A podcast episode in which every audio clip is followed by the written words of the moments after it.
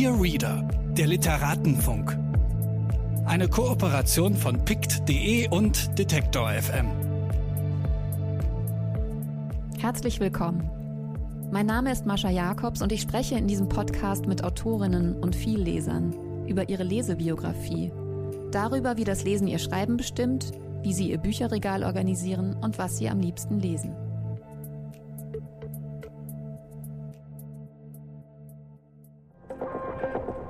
Bitte widmen Sie Ihre Aufmerksamkeit unserem Werbepartner. Dieser Podcast wird ermöglicht durch mojoreads.de. Mojo ist der neue Bioladen für Bücher im Netz. Hier findet ihr alle Bücher, ob Print oder E-Book. Ihr könnt sie an jeder beliebigen Stelle Probe lesen und euch auf der Plattform über das Gelesene austauschen. Wer Bücher empfiehlt, die dann gekauft werden, verdient 10% mit. Für Rezensionen und Kurzbesprechungen bekommt ihr Credits, die ihr dann wieder für neue Bücher auf der Plattform ausgeben könnt. Mojo nervt euch nicht mit Werbung und es gibt keine gekauften Reichweiten. Richtet euch jetzt eure eigene Leseecke bei mojoreads.de ein. Jackie Tome hat letztes Jahr ihren zweiten Roman veröffentlicht, Brüder, so heißt der dicke Gesellschaftsroman, mit dem sie auf der Shortlist zum Deutschen Buchpreis stand. Die 1972 in Halle geborene Schriftstellerin erzählt in diesem Roman anhand zweier exemplarischer und sehr unterschiedlicher Biografien, wie wir zu den Menschen werden, die wir in der Mitte unseres Lebens sind. In dem Roman geht es neben der Sozialisation in einer weißen Mehrheitsgesellschaft auch um Männerprobleme, Beziehungen, Pubertät, Clubkultur, das Übersetzen, London, Berlin und Überforderung. Ich spreche mit der heute in Berlin lebenden Autorin darüber, wie das Lesen ihr Schreiben beeinflusst hat, warum ihr Lesegeschmack nach der Wende auch Trivialliteratur mit einschloss, was sie an Werkstattgesprächen über Literatur schätzt und wie beeindruckt sie damals von der jungen Autorin Sadie Smith und ihrem furiosen Debüt Szene zeigen war. Mein Gast ist heute Jackie Tome. Hallo. Es freut mich sehr, dass du hier bist. Freut mich auch sehr, hier zu sein. Hast du so einen Ort, wo du am liebsten liest? Ich lese sehr gerne in der Badewanne. Das ist so ein All-Time-Classic. Das mache ich so gerne. Das bedeutet für mich, ich erhole mich jetzt. Ja. Das Wasser wird kalt, ich lasse Neues, Heißes rein. Ich lese das jetzt zu Ende hier. Ich lese gerne im Bett und ich lese immer im Zug. Ich lese nicht im Café. Ich schreibe auch nicht im Café. Du liest auch nicht im Gehen. Das Nerdige an mir als Kind war tatsächlich so eine Art Lesesucht, als ich dann endlich mal lesen. Ansonsten war ich überhaupt kein Nerd. Und wenn ich aus der Bibliothek kam und was toll fand, habe ich das immer im Gehen gelesen und stand dann so in der Pfütze. Oder wurde zusammengehobt. Das machen nämlich jetzt alle, dass sie gegen Laternenpfähle laufen, weil sie nach unten schauen. Ja. Mal schauen, wo das hinführt. Ja, eine extra Spur auf der Straße. Mit so einem engen Geländer, was einen so in der Spur hält. Ja, dann können wir wieder lesen. Die können zocken und wir können so unsere Ellbogen auf so zwei Geländer legen und so und lesen. Also lesen. die große Angst, äh, die große Angst, dass man irgendwo strandet und nichts zu tun hat. Deshalb hat man ja auch immer ein Buch dabei gehabt oder eine Zeitung. Ne? Die ist vorbei, seit alle auf das Ding gucken. Ja. Also früher mussten die Leute, die kein Buch dabei hatten, aus dem Fenster gucken. Ja. Das ist, das ist vorbei. Und das ist aber ganz schön, wenn man das manchmal wieder macht. Liest du Bücher parallel? Oder? Ja, ich lese Bücher parallel und zwar hat das unterschiedliche Systeme. Manchmal lese ich äh, parallel leicht und schwer. Also gibt es einen, einen Anspruchsgap. Ja.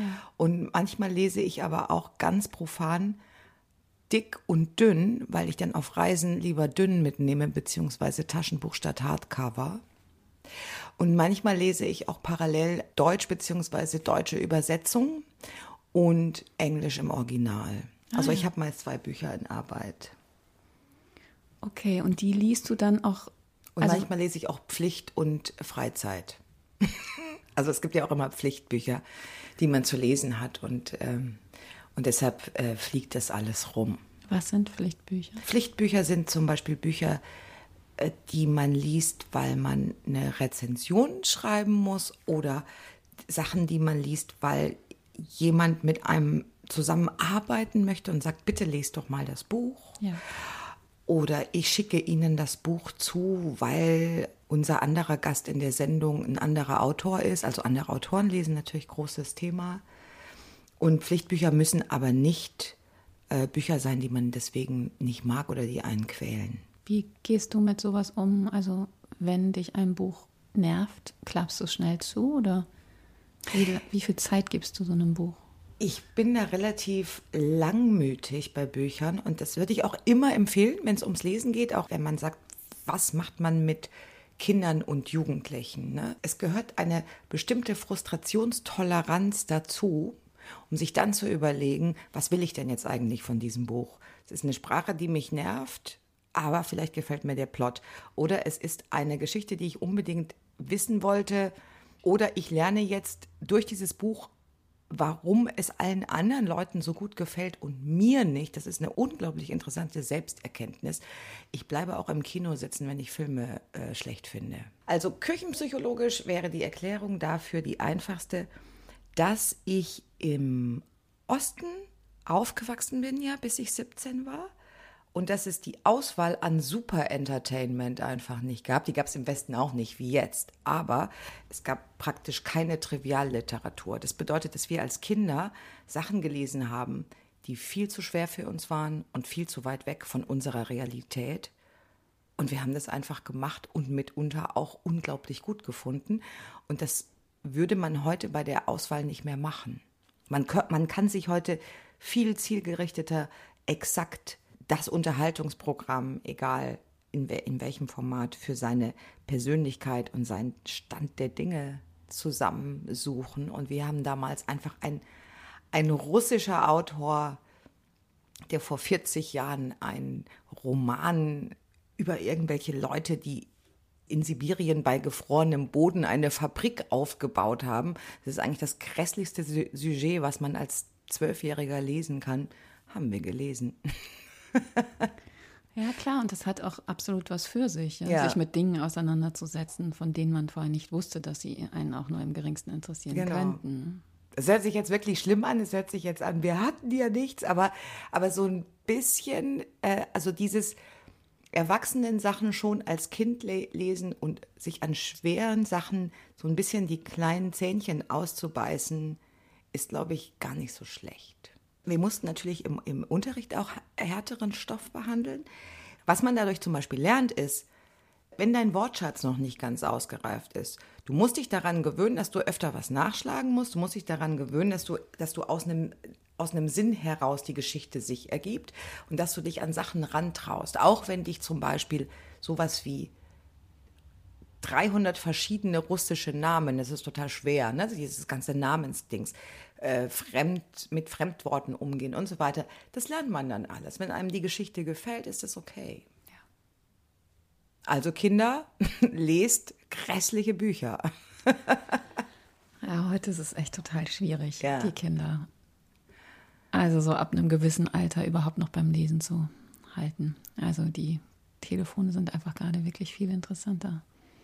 Auch wenn, wenn man Kinder hat, die Leseratten waren ich glaube, das kann man verallgemeinern, das sehe ich bei meinem Sohn, aber bei allen anderen Freundinnen und deren Kindern auch. Es gibt dann scheinbar irgendwie so eine Lücke.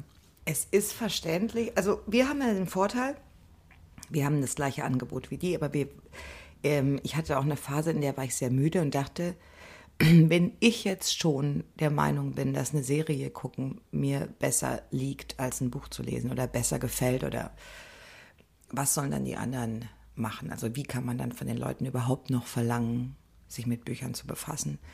Und natürlich ist das Quatsch, weil wenn man dann wieder liest, weil man die, die Erfahrung auch hat, was Lesen bedeutet, nämlich was anderes, stellt man fest, natürlich muss diese Hirnregion und Fantasie bespielt werden. Und wann war das, als du lesemüde warst? Lesemüde bin ich fast nie, aber das war ich, das ist man manchmal, wenn man selber sehr viel schreibt. Also erstens hast du dann, möchtest du dann nicht dringend die Stimme eines anderen Autors die ganze Zeit im Kopf haben? Bist du anfällig für so Mimikrie und Nachahmung von bestimmten Stilen? Also ich total. Also es, man hat ja diesen Sound und der ist ganz toll. Und wenn man nicht den Sound des Autors nicht mag, ist es auch schwierig, das Buch zu mögen. Und dann dann ist es vielleicht besser, man liest in der Zeit, wenn man auf Deutsch schreibt, nicht auf Deutsch, sondern auf Englisch. Vielleicht das. Oder ganz platt, man ist einfach müde. Man, man fühlt sich, als hätte man Steine geklopft. Ne? Viel Schreiben ist ja körperlich anstrengender, als man denkt. Ich bin immer wieder überrascht. Und dass man dann abends sagt, so, ich werde jetzt einfach da sitzen mit so halb zuen Augen. Ich werde nicht sitzen, ich werde hängen und dann mir was anschauen, was geschrieben und umgesetzt wurde. Aber selber lesen schaffe ich nicht. Das ist natürlich auch gerade bei Serien, die gut gemacht sind, ein unfassbarer Zeitaufwand.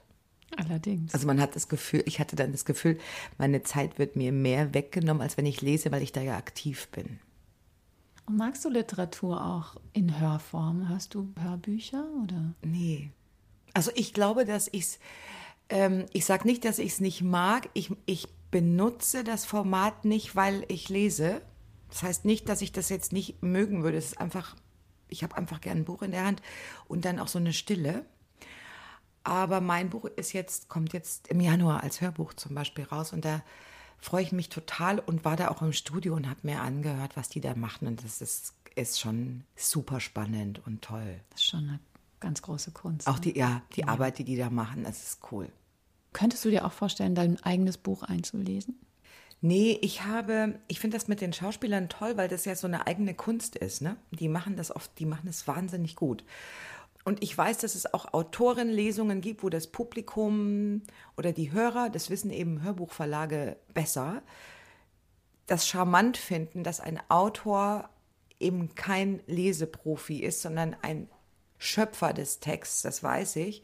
Ich als Hörer hätte lieber einen Schauspieler und, ja. der, und deshalb denke ich als Autor auch, ich möchte, dass die jemanden haben, der so richtig der Vollprofi ist. Wenn ich selber auf, auf Lesereise bin, weiß ich mittlerweile, dass die Leute, die dort hingehen und sich da hinhocken, genau das wollen. Die wollen genau wissen, wie du diesen Satz. Genau. zu denen kann man auch zwischendurch sagen, äh, das habe ich so und so gemacht. Übrigens, wir befinden uns im Jahr 1999 deshalb denkt er, also es gibt ah, ja, ja immer so Einschübe, Einschübe ja. und ich ja. habe gemerkt, dass das zum Beispiel ist, was die Leute als Mehrwert empfinden, weil wenn ich das fehlerfrei von ähm, oben links bis unten rechts durchlese, heißt das auch, dass sie womöglich mit dem Hörbuch besser bedient wären. Aber umso mehr man mit denen im, im Kontakt ist, umso mehr, finde ich auch, haben die Leute was davon, überhaupt in eine Lesung zu gehen. Ja. Und machst du es aber sonst relativ klassisch oder hast du dir irgendein anderes Format ausgedacht? Ich habe ein bisschen Angst vor, vor einer Seminarsituation, ne? dass man zu lange liest, dass man dass man diese, man, man spürt, wenn Leute müde und unkonzentriert werden. Man hört es am Rascheln und am Knistern und, ja. am, und am Husten. Ja.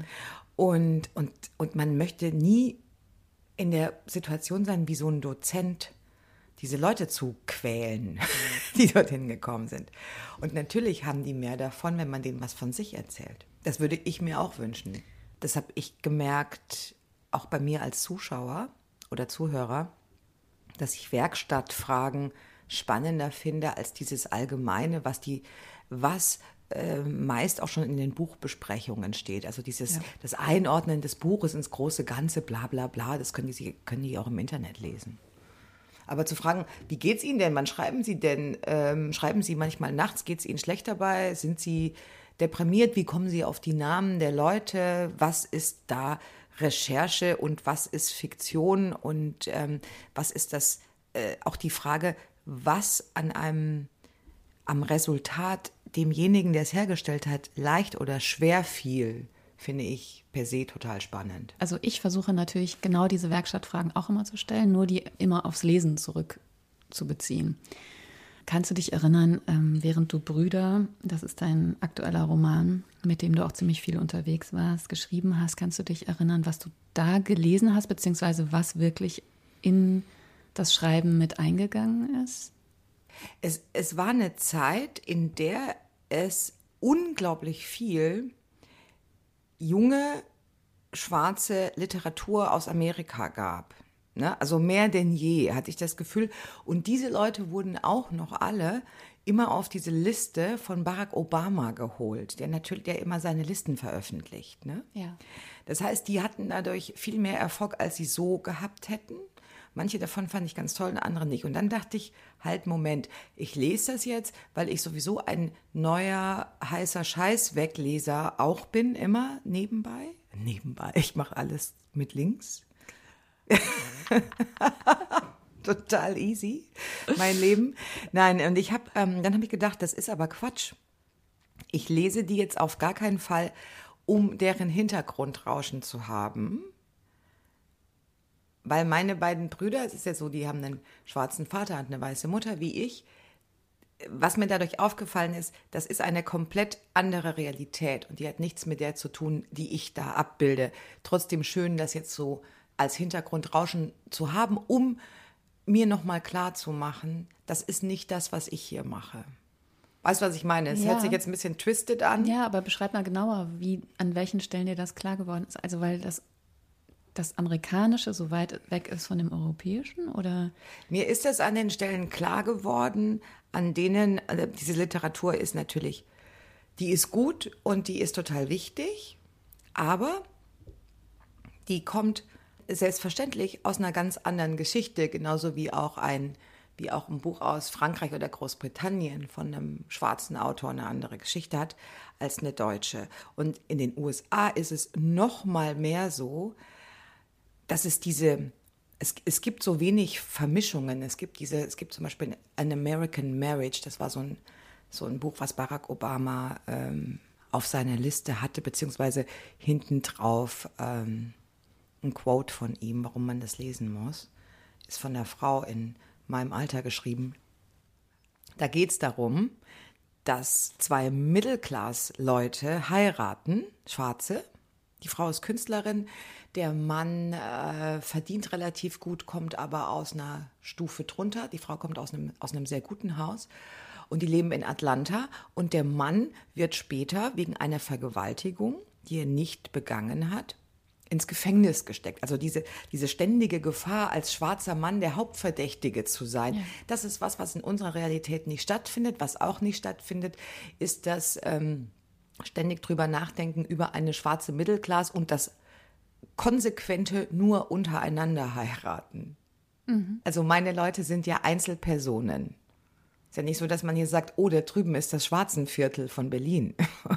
Oder Ja, oder Freiburg oder was auch immer. Ne? Und, und diese ganze Geschichte, die ist interessant und ich, mir fiel dadurch auf, also das wusste ich schon vorher, aber wenn du, wenn du zeitgenössisch liest, bist du immer noch näher dran und es ist an ganz wenigen Punkten überhaupt vergleichbar miteinander. Okay, und liegt es vielleicht auch daran, dass es gar nicht sowas wie, also in Deutschland diese Tradition der Literatur auch gar nicht gibt? Also einer migrantischen Erzähltradition, also dass das immer noch so wahnsinnig unbekannte einzelne Bücher sind? Kann das auch mit dem Kanon zu tun haben? es hat, und das kann man ganz unemotional eigentlich sagen, so ganz pragmatisch, es hat mit der Bevölkerungsstruktur zu tun. Also ich wurde im Nachhinein bei dem, nach dem Buch wurde ich dann zum Beispiel auch, wurden mir Fragen gestellt wie, warum gibt es so wenig schwarze Protagonisten in deutschen Büchern? Das ist nicht so, dass die, dass, äh, dass hier irgendwelche Leute nicht gesehen oder verlegt werden. Es ist so, dass de facto in Deutschland ein Großteil der Bevölkerung einfach nicht schwarz ist. Punkt. Das muss man erstmal festhalten. Und dann kann man sich überlegen, wie Leute in Büchern aussehen. Und dass es natürlich türkischstämmige Autoren in Deutschland gibt und Leute mit einem anderen Background. Russischstämmige Autoren, viele Leute, die äh, aus Polen kommen. Es gibt ja mehr und mehr Leute. Aber, aber diese pure Fragestellung, warum in Deutschland nicht so viele Schwarze ein Buch schreiben wie in Amerika, ist äh, mit Verlaub saudumm. Schau auf die Straße und dann weißt du warum. Du hattest auch ein bisschen Angst oder dir wurde auch aus Teilen der schwarzen Community vorgeworfen, dass dein Buch sozusagen ein bisschen eine beschwichtigende Wirkung haben könnte. Ja. Also hast du dich extra dagegen gestellt, auch gegen bestimmte Eindeutigkeiten? Also weil in dem Buch Brüder fällt schon auf, dass manche Szenen vielleicht mit bestimmten Stereotypen auch brechen wollen. Mhm, Ich habe es gewusst, also ich habe es nicht gewusst, ich habe es geahnt. Ich habe gedacht, das machst du, glaube ich, immer im Vorhinein, dass du dich mit Kritik, bevor sie kommt, auseinandersetzt. Kann man machen, das ist eigentlich ganz gut, weil man dann nicht so erschrocken ist oder, oder schockiert.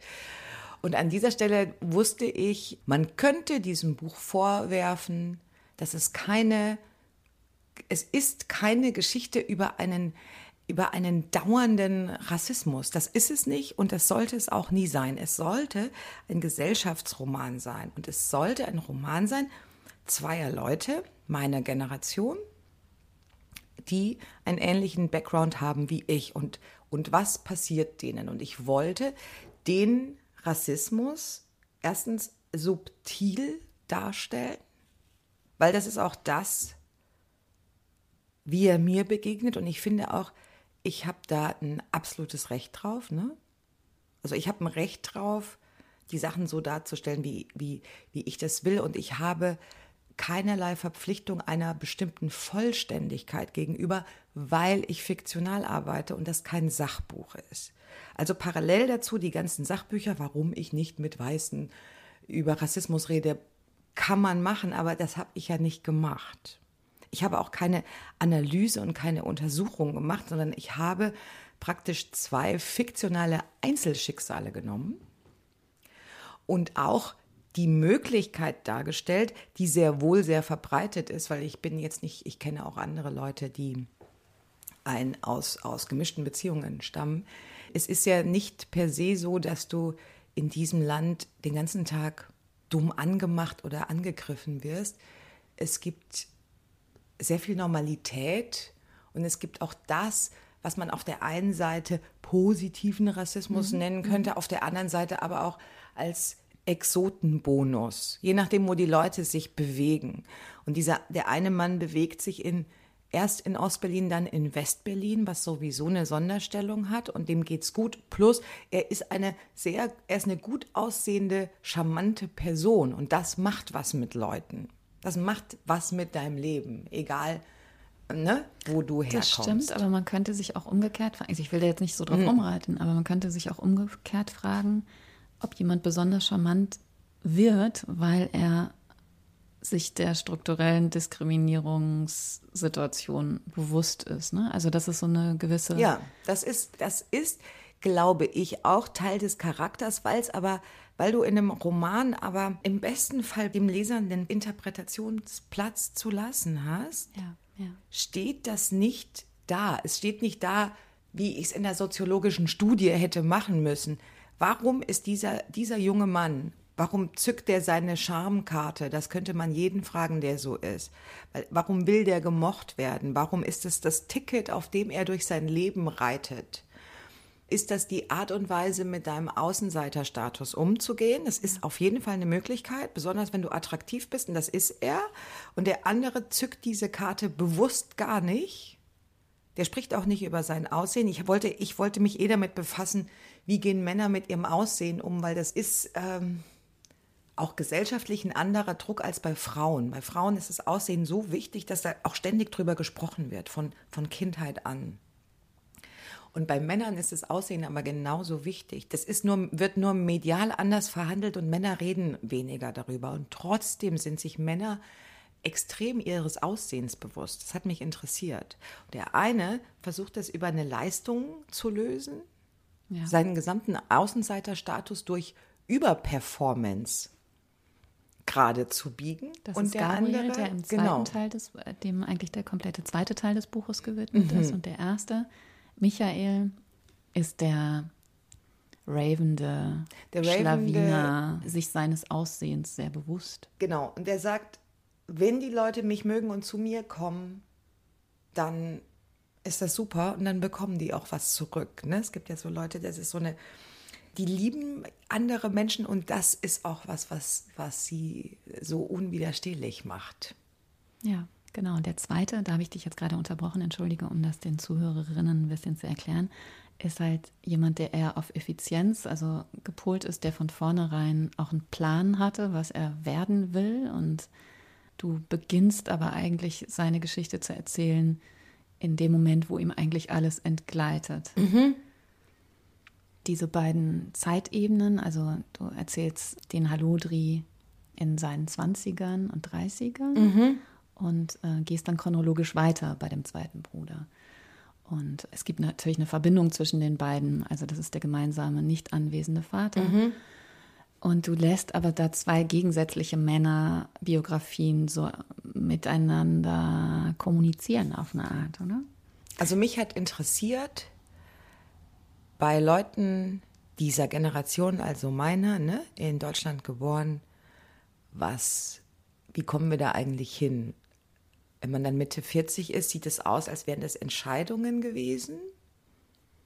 Die sind es teilweise, das ist eine Charakterfrage, eine biografische Frage. Was steckt in unserem Wesen drin und natürlich auch in der Zeit, in der wir, in der wir geboren sind und jung sind, weil die 90er, die 90er in Berlin haben dieses gut gelaunte Hallotritum natürlich unglaublich befeuert. Das hätte der vorher nicht gekonnt und anschließend war es auch nicht mehr so einfach. Ne? Und ähm, wie kommt es, dass andere Leute konsequent ihr Ding durchgezogen haben? Das ist fast die, diese, gibt doch so eine, so eine niedliche Farbe, Fabel, die Ameise und die Grille, ne? wo dann die, die, die Grille möchte an die Wintervorräte der Ameise und die Ameise sagt, du hast den ganzen Sommer nichts gemacht, sondern nur Musik kriegst jetzt nichts von mir, das finde ich sehr, sehr moralinsauer. Aber ähm, manche Leute haben sich tatsächlich gefragt, und ich streckenweise auch, sag mal, was haben wir eigentlich in den 90ern Jahre gemacht? Was haben wir denn gemacht? Während andere sogar schriftlich nachweisen können, wie viel da geleistet wurde. Ne? Und das wollte ich komplett unabhängig von dem Vater, von dem afrikanischen Vater darstellen. Und ähm, deshalb auch unter anderem, es ist kompletter Humbug, einem Roman zu unterstellen, es würde nicht genug Rassismus drin vorkommen. Es greift nicht. Wie gesagt, ich habe mit dem Vorwurf gerechnet, aber er greift nicht, er funktioniert nicht. Ich kann auch nicht zu Jonathan Franzen sagen, oh, da kommen aber nicht genug Native Americans vor. Du kannst einem fiktionalen Autor das nicht vorschreiben. Und deshalb muss ich leider sagen, prallt es an mir ab. Die Darstellung der, der Härte, weil ich behaupte ja nicht, dass es keinen Rassismus gibt. Ne? Die unterhalten sich ja auch darüber, die Leute. Die sind sich auch ihrer, ihrer Außenseiterposition bewusst.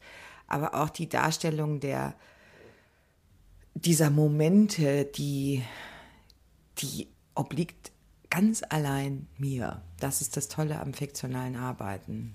Da bin ich, liebe Freunde, Gott. yeah. Oder? ja, ja. Also ohne, dass ich jetzt nicht weiß, was die meinen, aber das, wie gesagt, das ist ein Sachbuchthema.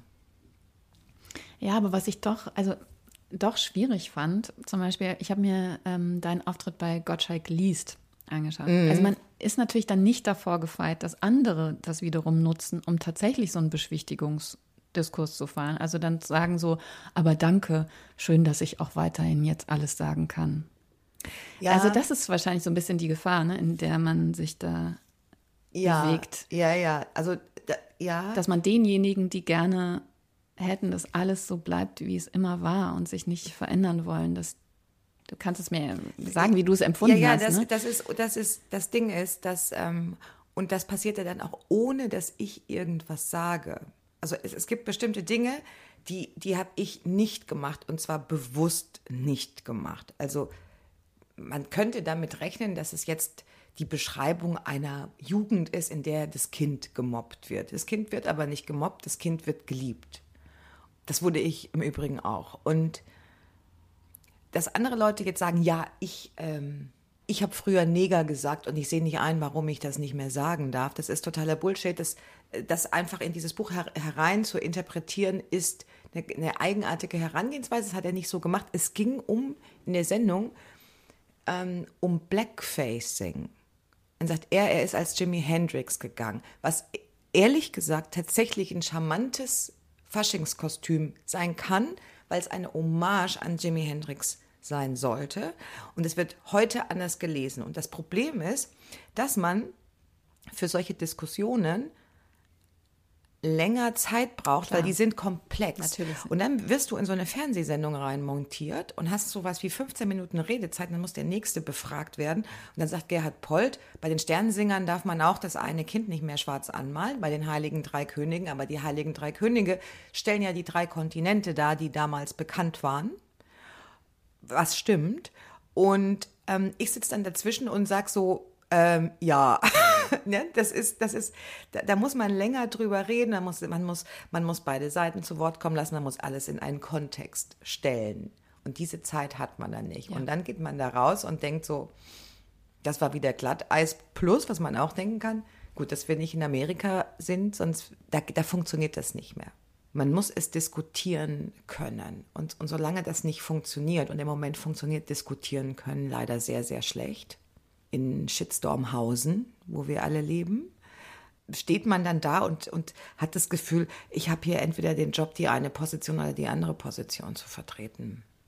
Und dazwischen gibt es nichts. Und das ist, äh, das spitzt sich zu und vielleicht löst sich das irgendwann wieder auf, wenn sich genug zugespitzt hat.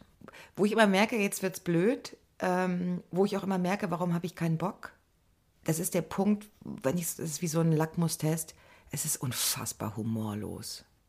Ja. Die meisten Sachen sind so humorlos, dass ich, da, dass ich schon allein aus, aus Gründen der Langeweile die Sachen nicht mehr zu Ende. Die Sachen möchte ich zum Beispiel nicht zu Ende lesen. Mir fällt es einfacher, einen blöden Roman zu Ende zu lesen, als einen äh, deprimierenden, rechthaberischen, moralinsauren Essay von jemandem, der meint, er sagt gerade was zum ersten Mal, was alle anderen tausendmal gehört und gelesen haben. Das heißt, ich schließe jetzt nochmal an an die ganz ursprüngliche Frage.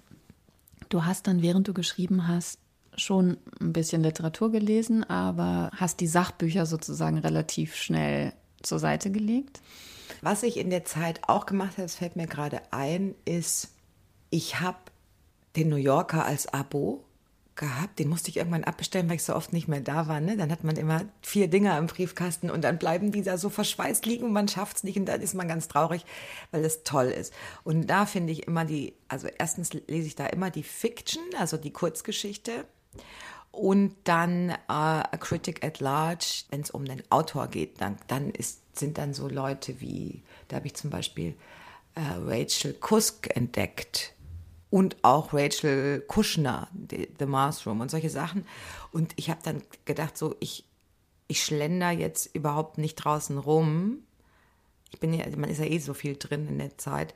Ich lese jetzt einfach alles, was mich aus dem New Yorker interessiert. Das fand ich eine super Vorauswahl. So eine ganz gute Einschränkung. Ja, mhm. das hat mir gefallen. Hat, und da habe ich zum Beispiel auch Olga Tokarczuk entdeckt. Ah, über den New Yorker. Ja, ich kannte die vorher tatsächlich nicht. Du? Nee, ich kannte die tatsächlich vor dem Nobelpreis nicht. Und das fand ich ganz, ganz spannend. Und dann, äh, dann war mir das aber, glaube ich, in der Zeit zu viel. so Entschuldigungen, warum man was nicht gelesen hat. Und hast du es jetzt nochmal aufgenommen? Also hast du dir ein paar Sachen bestellt oder? Das werde ich jetzt, glaube ich, mal machen. Mhm. Es gibt gerade so einen Hashtag Olga lesen. Mhm wo es darum geht. Also äh, viel mehr, als sich jetzt über weiterhin über Handke aufzuregen. Ja, genau. Ja, das ist doch toll. Eine unglaublich sympathisch aussehende und sehr tatsächlich sehr sympathische Frau im weiteren Sinn unserer Generation räumt jetzt diesen Preis ab. Das ist toll. Ja. Wir könnten mal zu deinen Lieblingsbüchern kommen. Genau, ich musste also ich musste Lieblingsbücher mitbringen und das fiel mir sehr, sehr schwer, weil ich ähm, keine lebenslangen Lieblingsbücher habe. Das ist schade, aber es ist so. Das bedeutet zum einen, dass ich ähm, immer mein aktuelles Buch so ein bisschen mein Lieblingsbuch ist. Es bedeutet aber zum anderen vielleicht auch, dass ich nicht so treu bin. Ich weiß es nicht. Ich weiß es nicht. Das heißt, bedeutet das auch, dass du sehr selten Bücher nochmal liest? Ja, also ich heb mir die auf, die stehen dann um mich rum, mhm. die bleiben bei mir. Ich mhm. bin, ich schmeiß unglaublich ungerne Bücher weg. Auch im Großen, äh, das zum Beispiel finde ich, Awareness finde ich super. Was ich wirklich hasse, ist der Wegschmeißtrend. dass da auch immer alle alles nachquatschen, Marie Kondo. Und das ist so toll und das ist so befreiend. Das ist überhaupt nicht befreiend, das ist deine Biografie. Und du trägst die auch mit dir rum. Dazu gehören auch Bücher, dazu gehören auch, so blöd sie aussehen, CDs. Und bei Büchern ist es so, dass man da ab und zu mal vielleicht eine nette Spende machen kann. Aber im Großen und Ganzen gibt es ja so einen Lebenskanon, den man dann hat. Auch um zu sehen, zu sagen, oh, was, was war denn das für ein Lebensabschnitt, in dem ich diese ganzen Krimis mir angeschafft habe? Und warum? Und was habe ich da gedacht? Oder was ist ein Klassiker, den ich hier stehen habe, den ich definitiv gelesen habe und von dem ich mich an nichts erinnere? Gibt es ja. ganz oft. Ja. Oder wo habe ich das eigentlich? Also auch so Bücher, die man zum Geburtstag bekommen hat und nie gelesen. Bleibt alles bei mir. Und wie sortierst du das? Haha. Ich sortiere das auf die verschrienste und plumpeste Art, die man seine Bücher sortieren kann, nach Farben. Ich war nämlich mal mit einem Architekt zusammen und der hat es zu mir gesagt und wurde von mir ganz schlimm angebrüllt, was das für eine furchtbare Idee ist. Da habe ich mir eine Regalwand bauen lassen. Und dann fiel mir aber auf, das sind so viele mittlerweile, dass das Zimmer so unruhig wird, dass ich ausraste in dem Zimmer. Ich muss hier eine Ruhe reinbringen. Und ähm, schön ist es, wenn man ganz viele, ganz viele Surkamp und ganz viele Diogenes, die dann alle weiß sind, wenn man die dann alle so stellen kann.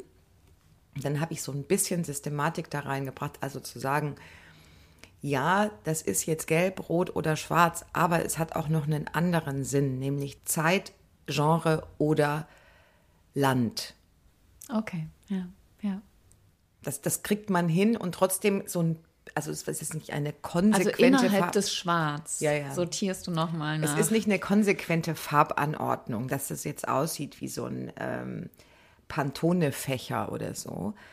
Es hat noch innen drinnen ein internes Schema, das mit mir und meiner Beziehung zu diesen Büchern zu tun hat. Das heißt, ich finde die. Ja, ja.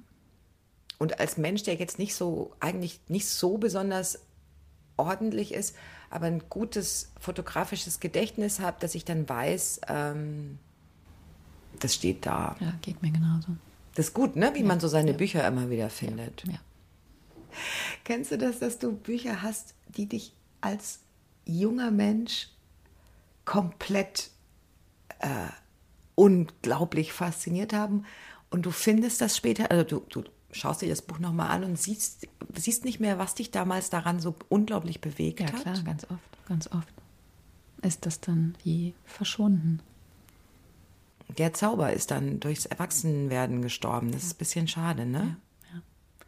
Aber ich schätze, dass es umgekehrt genauso funktioniert. Deswegen sollte man ja auch Bücher die man irgendwann mal schnell wieder weggelegt mhm. hat, doch nochmal zur Hand nehmen. Ne? Also ja. Kann ja immer mit dem, wo man gerade steht, irgendwie wieder eine neue Verbindung aufbauen und resonieren. Ja, dass man sagt, erstens, auf dem falschen Fuß erwischt worden. Zweitens, zu jung gewesen. Drittens, äh, zu dumm gewesen. Ja. Auch möglich, ne? Ja. Ja, stimmt. Das heißt, so richtige Lieblingsbücher gibt es nicht. Aber du. Ich habe jetzt zwei mitgebracht, also beziehungsweise äh, sowas wie zweieinhalb. Und zwar, weil du mich fragtest, ich fand es interessant, darüber nachzudenken. Das eine ist Sadie Smith, äh, White Teeth Zähne zeigen. Das habe ich mitgebracht, weil, weil ich mich genau daran erinnere, wie ich mich gefühlt habe, als ich es gelesen habe. Das ist vielleicht auch wichtig für so ein, für so ein Buch, was, was dann so biografischen Wert haben soll. Es gibt Bücher, von denen ich weiß, ich habe sie gelesen, aber ich weiß auch nicht mehr, wie ich da aussah oder äh, wie es mir da ging. Ja, ich habe ja. die einfach irgendwann gelesen. Ich weiß nicht mal, wie alt ich da war. Bei dem weiß ich, die ist ja, die ist ja sogar ein Tick jünger als ich. Und das hat mich damals unglaublich fasziniert. Ich glaube, das war das erste, dieses, wenn es bei Autoren dieses furiose Debüt gibt. Ich glaube, das war das erste, was ich so hautnah mitbekommen habe, weil es auch bei einer Person, die, die praktisch meine Generation ist. Ja. Das, das gibt es ja immer, das gab es auch bei Thomas Mann, aber da hat mich das ja nicht berührt, da war ich ja nicht dabei. Und bei ihr dachte ich, das ist grandios. Und da dachte ich tatsächlich, stell dir vor, du setzt dich hin und du machst das. Das ist irre. Sie war 21, als sie es geschrieben hat. Und das ist, glaube ich, 2001 ich in glaube, der deutschen. Ja, ich glaube, das ist von 99. Kann es sein? Ja, das kann sein. Sie 24 genau. war. Und, genau, sie ähm, hat es mit 21 geschrieben, mit 24 kam es raus. Und ein Jahr, warte mal, lass uns mal drin blättern. Aber ich glaube, war 2001. 2099 war ich 27 und fand diesen Furor und dieses, dieses, diese ganz eigene Sprache und das Eposhafte, ne, dass es um diese Familien geht, dass sie sich, damals war ja auch Popliteratur noch ein großes Ding und das war auch wichtig, dass man sich dass man genau im Hier und Jetzt von Leuten seiner Generation dieses Hier und Jetzt geschrieben bekommt. Ne? Dass die Leute eben nicht so zehn Jahre älter sind, sondern dass die Leute genau zur gleichen Zeit wie man selbst Kruder und Dorfmeister hören. Das fand ich schon super. Aber dass sich so eine, so eine unglaublich junge Person das traut, im Zweiten Weltkrieg anzufangen und diese Familien so aufzureißen und das, das londonische Bunte zu nehmen und miteinander zu verweben. Das fand ich mega beeindruckend. Das ist so das Debüt, bei dem ich dachte, Knaller. Sadie Smith selbst sagt, sie kann es kaum lesen. Sie mag das nicht. Ja, sie hat so einen Ekel, glaube ich, sagt sie sogar in einem Essay davor. Also weil sie auch, ich glaube, weil sie so jung war und weil es so weit dass man, dass man ist. das Gefühl, wie früher hatte man doch immer dieses Gefühl, wenn man bei jemandem anderen auf einen Anrufbeantworter sprach und sich dann selbst gehört hat, was, das ist ja furchtbar. Und das Gefühl darf man beim Schreiben aber auf gar keinen Fall haben. Während man schreibt. Nee, man muss sich, man darf später nicht denken, oh Gott, das war ich, das ist ja peinlich. Das ist ein ganz blödes Gefühl, weil sonst ähm, musst du ja bei allem, was du machst oder veröffentlichst, dich schon im Vorhinein schämen, was du zwei, äh, zehn oder zwei Jahre später darüber denkst. So funktioniert das doch nicht. Ja. Aber ich muss dazu sagen, ich sage das jetzt alles, aber das war eben genau mein Stand der Dinge. Ich habe das auch nie wieder gelesen. Ich habe das damals gelesen. Und dieses, ähm, wie gesagt, es hat ja dieses Überbordende und es hat dieses dieses Detailverliebte und dieses äh, da reinzugehen mit der, der Mutter und den Zeugen Jehovas und dem und auch dem Ding, das muss ich sagen, ich habe das jetzt nicht gelesen, weil sie eine halb schwarze Engländerin ist und trotzdem hat mich das natürlich wahnsinnig berührt, als das Mädchen glatte Haare haben will. Das ist natürlich was, was ich kenne, ne? Diese diese ganze Haargeschichte, die die Haarneurose der der schwarzen Frau, das ist, das ist irre gut da gemacht, als ihr dann auch noch die Haare ausfand. Das ist fantastisch und lustig. Das ist lustig und, und, und traurig zugleich und das ist ja immer das Gute. Und ich habe es aber seitdem, seither nicht mehr gelesen. Das bedeutet, ich könnte, es könnte jetzt sein, dass ich sage, oh, das ist, das ist, das ist mein Buch Ende 20 und was, was würde ich jetzt dazu sagen? 20 Jahre später, äh, weiß ich nicht. Und dann habe ich mitgebracht, um hier mal so ein bisschen anzugeben. Nee, ich habe das mitgebracht, weil ich finde, dass man das unbedingt lesen sollte, wenn man gerade auf der Suche nach was ist und denkt, was würde ich denn jetzt von so Klassikern lesen, ohne sie zu lesen, um zu sagen, ich habe sie gelesen, sondern um habe ich gelesen. Dann würde ich nicht sagen, lies doch mal Ulysses. Da würde ich sagen, lies Borges und zwar die Erzählungen sind in kurzen, kleinen Bänden bei Fischer irgendwann alle nochmal neu rausgekommen und übersetzt von Gisbert Heffs. Und, nee, von mehreren, aber unter anderem dem. Und das hat mir ein, damals ein Freund empfohlen und ich bin da reingegangen. Ich weiß gar nicht, wen ich aus Südamerika kannte. Ich kannte wie alle Leute Marquez und Isabel Allende. Ja. Und ich kannte im Osten zur Schule gegangen natürlich Pablo Neruda. Und dann hat er mir Borges empfohlen und er hat mir auch was daraus vorgelesen. Und wenn dir ein anderer Mensch, der das kann, was vorliest, dann wirst du wieder zu dem kleinen Kind. Und hat er dir aus dem Band, also aus Fiktionen vorgelesen? Erinnerst du dich noch? Ich glaube, ich habe mir dann die gesamte Neuauflage gekauft und bin dann irgendwann auch nach Brasilien und habe die mitgenommen, wo es natürlich in Argentinien spielt. Ähm, mich hat das so un unglaublich fasziniert, weil das ist Fiktion, Fiktion, Fiktion, Fiktion. Der denkt sich ja auch fiktionale Wissenschaftler, die über fiktionale Stämme forschen oder fiktionale Literaturen aus. der geht ja in die Fiktion noch tiefer rein. Er hat eine unglaubliche Sprache und er hat Geschichten, die teilweise so einen Turning Point haben, wo einem die Luft wegbleibt, die man nie wieder vergisst. Das ist unglaublich. Und der, der springt halt auf der ganzen Welt herum. Und was die hier hinten drauf sagen, ich gebe da jetzt nicht so viel äh, auf die Sachen, die auf Büchern hinten draufstehen. Aber der gesamte Kosmos der modernen wie der klassischen Erzählkunst wird von Jorge Luis Borges ausgebreitet. Aleph enthält das ganze Universum. Das finde ich jetzt groß gesprochen. Wie viele Seiten sind denn das? Also ich habe Aleph und Fiktionen jetzt hier dabei. Keine Ahnung, 166 Seiten, so ein Büchlein. Und trotzdem schmal, ja. ähm, erinnere ich mich nicht, dass mich jemals jemand, den ich vorher noch nicht kannte, auch in seiner Sprache so wahnsinnig beeindruckt hat. Der war, genau, und ähm, als das Aleph erschien, irgendwie Ende der 40er Jahre, war er schon kurz davor zu erblinden. Also der war ja ein, das ist ja auch total verrückt, das ist ja auch eigentlich eine unmögliche Biografie, die er hatte. Er war dann ein blinder Direktor der argentinischen Nationalbibliothek. Wahnsinn, ja. Und hat dann ja auch noch wahnsinnig viele Bücher geschrieben. Also die diktiert ja, und sich vorlesen lassen oder aus seiner Erinnerung heraus, weil seine Bücher ja auch alle wahnsinnig intertextuell sind. Mhm. Man muss ein unglaubliches Gedächtnis gehabt haben, um dann weiter produzieren zu können, ohne noch schreiben und sehen zu können. Ein Mann, der nie den Nobelpreis bekommen hat und den immer auch bekommen sollte. Ne? Stimmt, der war, mhm. stand mhm. auch eine, zur Debatte, ja. ja. Jetzt, jetzt habe ich ein bisschen schlechtes Gewissen äh, mit den zwei Büchern, die drei hätten sein sollen, dass kein deutscher Autor dabei ist. Wie gesagt, es hat damit zu tun, dass ich nicht so ein Lieblingsbuchtyp bin.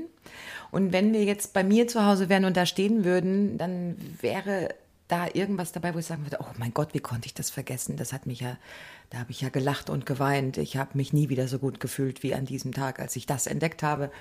Ich glaube, mm, ich würde in jeder Woche was anderes mitbringen.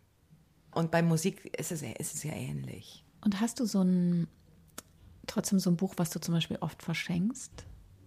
Auch das nicht ich schenke, also ich, ich, die Leute bekommen gerne Bücher von mir, das, das, das nehme ich als Kompliment, weil viele Leute lesen gerne, aber haben nicht die, die ganze Zeit diesen Buchkontakt, dass sie immer wissen, was man gerade liest. Die fragen einen dann ja auch und das freut mich total. Ich finde das total schön, wenn man so in Freundschaften immer mit seinen Kompetenzen so hin und her äh, werfen kann, zu allem, was gerade besprochen wird und so. Und deshalb finde ich Bücher nach wie vor das tollste Geschenk, wenn es von, wenn es von Leuten ist, denen man glaubt. Aber auch da richte ich mich immer nach dem, was, es, was gerade da ist und was ich demjenigen jetzt zutraue und ans Herz legen möchte. Ich weiß, dass es auch die andere Methode gibt, nämlich ein Buch haben und das immer wieder Leuten zu schenken und immer wieder zu sagen, das musst du lesen. Und dann wird sich dein Leben verändern. Dieses Buch wird dein Leben verändern. Das habe ich nicht. Ja.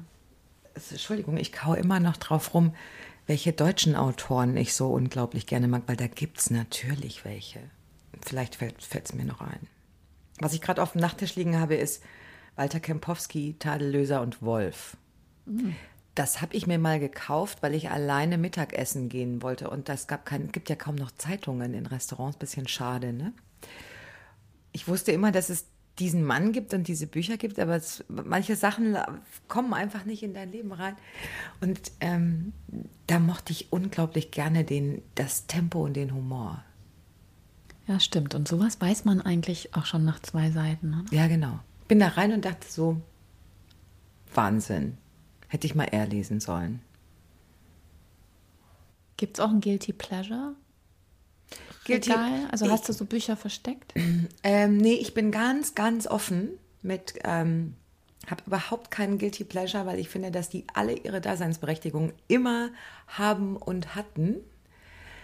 Ähm, die sehen halt teilweise blöd aus, ne? Gerade die Bücher, die eh Guilty Pleasure sein sollten, nämlich ähm, Krimi und Krimis und Agenten-Thriller, ähm, die sehen halt auch oft so trashig aus und die stelle ich dann aber in die unterste Reihe und dann machen sie wieder Sinn. Was ich tatsächlich habe, ist sowas wie Kunst kaufen für Leute, die nicht so viel Geld haben.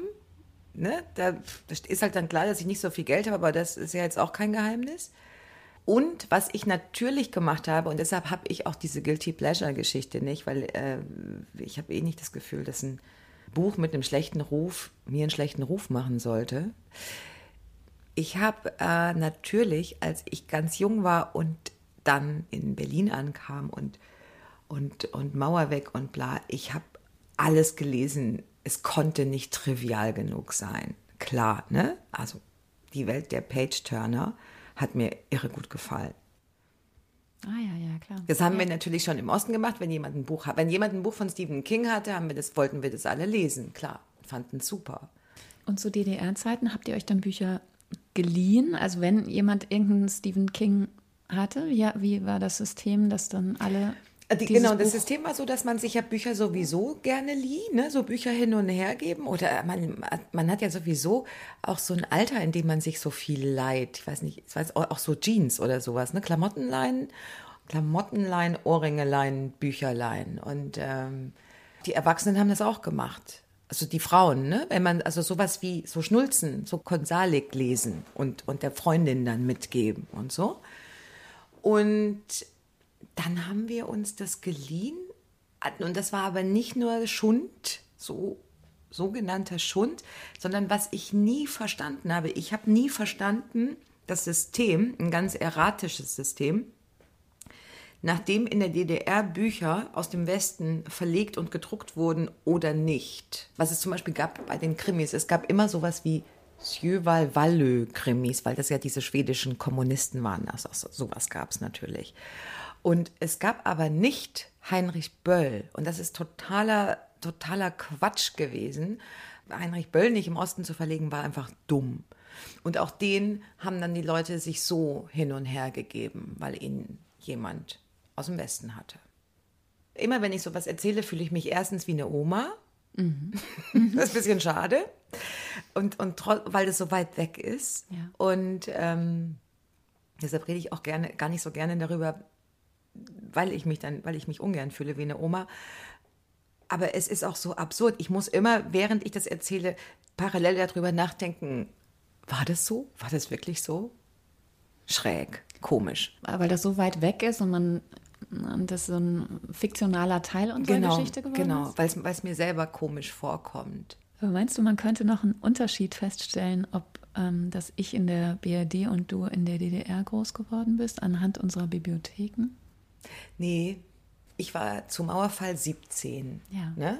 Und die prägenden, ich entwickle jetzt meinen eigenen Literaturgeschmack Jahre, die kommen ja dann danach im Grunde. Und dann orientierst du dich auch an den coolen Leuten, die dir dann Bücher in dein Leben zerren. Und wenn du jetzt deine ganzen Kinderbücher hier aufgereiht hättest, dann ist das natürlich so ein Punkt, ne, die Kinderbücher. Aber auch da gibt es ja Klassiker, die jeder kennt, die man, die, ne, sowas wie Erich Kästner. Was könnte das sein? Was ich zum Beispiel auch im Osten immer dachte, wir mussten ja Brecht bis zum Erbrechen haben wir Brecht behandelt. Ich wusste nicht, wie groß Brecht im Westen war.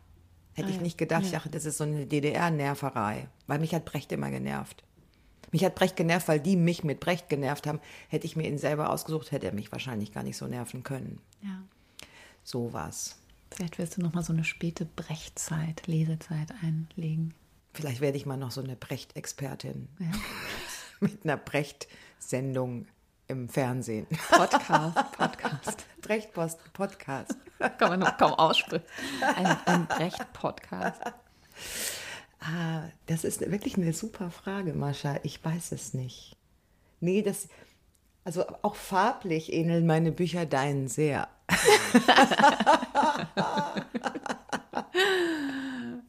Als deine Freundin Johanna Adoyan hier reinkam, hat sie Ja. gesagt, bist du Architektin? Genau. Das Und das ist, passt zu deiner Einstiegsgeschichte. ja, der arme Architekt. Ich habe wirklich gedacht, das ist ein Witz, als er das sagte. Und dann habe ich es als Beleidigung empfunden und dann als typische Architekten-Macke. Und dann habe ich festgestellt, es ist manchmal wirklich toll, was zu machen, was du dir nie selber ausgesucht hättest. Ja, das stimmt. Das ist ein gutes Schlusswort. Wirklich. Ja, ist es. Ja. Ja, macht Dinge, die euch andere Leute vorschlagen. ja. Die sofort eine Abwehr in euch hervorrufen. Bücher nach Farben ordnen. Ja. Bügelfalten in Jeans. Was könnte es noch sein? Man muss sich, wenn man sich so ein bisschen ekelt, ist man auf einem guten Weg. Das stimmt. Das ist für ganz viele Dinge sehr, sehr richtig. Also, vielen, vielen Dank, dass du da warst. Sehr, sehr gerne. Super Spaß gemacht. Meine nächste Gesprächspartnerin ist Annette Weißer. Sie hat letztes Jahr ihr Debüt Misilium bei dem amerikanischen Verlag Semiotexte veröffentlicht. Es geht in dem sehr unsentimentalen Roman um eine Krebserkrankung und das verwundete Berlin der Nachwendezeit. Wir sprechen über das Schreiben in einer fremden Sprache und was sie während des Schreibens gelesen hat.